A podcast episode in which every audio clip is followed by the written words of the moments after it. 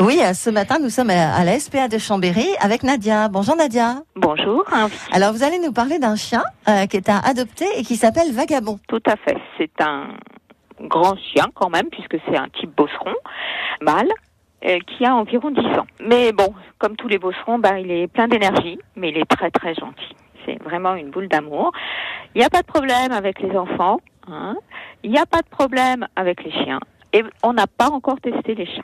Vous l'avez depuis quand Oh, on l'a depuis euh, deux mois, deux, deux trois mois. Hein est-ce qu'on peut connaître un peu son histoire euh, avant? Bah en fait, euh, c'est un issu de fourrière et donc non, on n'a pas vraiment beaucoup, on connaît pas beaucoup son histoire. Non. Et au niveau de sa santé? Eh ben, il est en pleine forme. Hein. C'est un, un chien qui déborde d'énergie, vraiment. Voilà, si vous voulez adopter Vagabond, euh, chien mâle type Bosseron qui a donc 10 ans, vous vous rapprochez de l'SPA de Chambéry. Euh, C'était Nadia qui était avec nous ce matin. Merci Nadia. Puis je rappelle que la photo de Vagabond est à retrouver sur notre site internet et sur notre page Facebook. Bon dimanche Nadia. Bon dimanche à vous.